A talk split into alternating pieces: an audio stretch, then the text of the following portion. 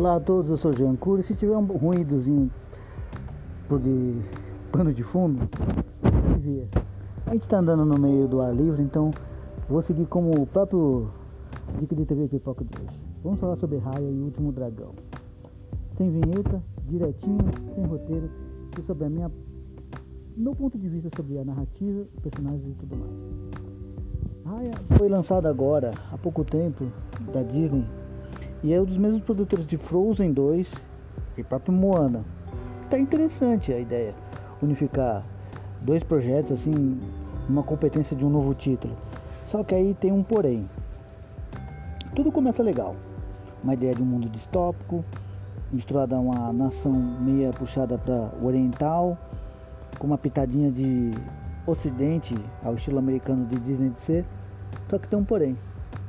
A Disney tem um sério problema que muitas das produtoras americanas sofrem, que é o que? A falta de criatividade quando a mesma empresa quer trabalhar numa mesma forma de animação ou que seja produção e usa o mesmo tipo de componente, que é a principal, é a própria Moana em si, com um pouquinho de traços orientais e menos cabelos encaracolados.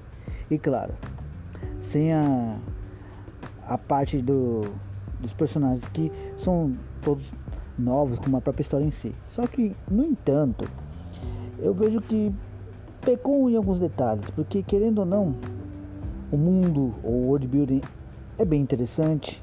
Começa com uma ideia de uma Pangeia, que seria um continente único, que depois se divide por um conflito que liga aos dragões, mas só que interrupto é tudo base do ser humano. Isso daí não é spoiler. Como a gente sabe, o ser humano sempre é a causa de toda lacuna ou rachadura.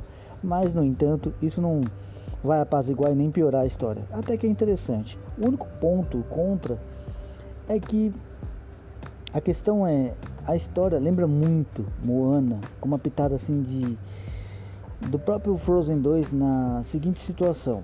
Tem sim o conflito, tem sim adversidades que são criaturas geradas de um passado anterior, só que na questão a forma que une os personagens eu achei um pouco assim.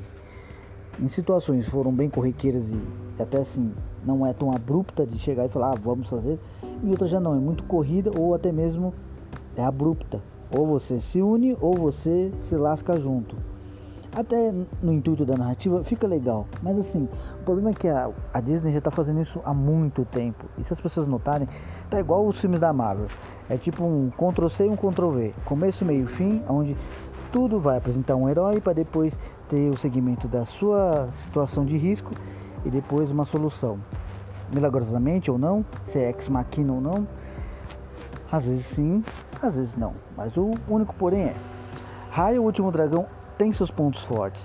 Tem uma ótima animação, não tem musiquinha, que eu acho muito boa.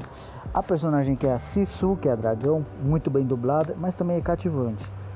E ela é, tem mais traços humanos que às vezes a própria Raya, que em si ela é um personagem legal, mas às vezes assim ela se mostra focada numa situação sobre um sentimento de egoísmo familiar.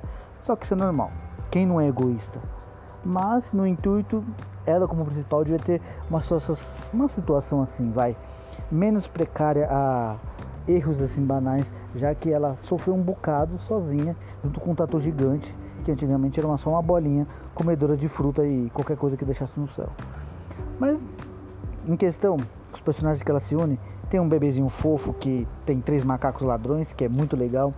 Tem um menininho barqueiro que é um mestre cozinheiro e é muito bem dublado também por uma voz bem assim, como posso dizer assim, característica. O grandão com sentimentos reguardados que tem um passado muito amargo com a sua nação, pois ele é o único cara que sobrevive e se sente amargurado por isso. Mas também no intuito existe o lado oposto, que seria a própria antagonista ou vilã, que acaba tendo uma subversão não num plot twist, mas na situação que eu queria que você que está ouvindo esse podcast analisasse nas suas histórias.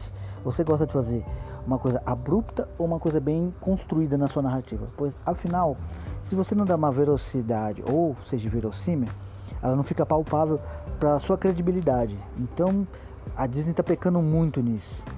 Não é ruim por um todo. Se eu fosse avaliar, eu daria 7. O trailer até que foi de 8 a uns 8,5. E é como eu digo, nunca vai muito na expectativa do trailer. Vá pela sinopse, mas quando começa bem ou ruim, você já puxa o freio de mão, pega a sua pipoca e vai analisando até o fim. Quando não for tomates verdes fritos, aí sim você não vai fritar seu cérebro. Tirando as piadinhas cinematográficas à parte, eu espero que você curta essa dica. Obrigado por ter me ouvido. Vai vir mais dicas. Estou um pouquinho assim, como se diz, um pouco desencaixado no tempo e situações de livre criatividade, mas eu tenho bastante coisa ainda para ser recriada, montado o áudio, já tenho os próprios programinhas tudo para já fazer uma, um áudio melhor, mas não se preocupe, a situação vai melhorar. Esse podcast ainda vai crescer muito, graças a você e ao meu esforço, pois a união faz a força, né? É isso aí. Um abraço a todos, tudo de bom, boa semana, um bom dia, uma boa noite, uma boa tarde. Tudo de bom para você que esteja me ouvindo. Um abraço. Até o próximo Dica de TV Pipoca com agora Raya e o Último Dragão da Disney. Vale a pena até assistir. Fui.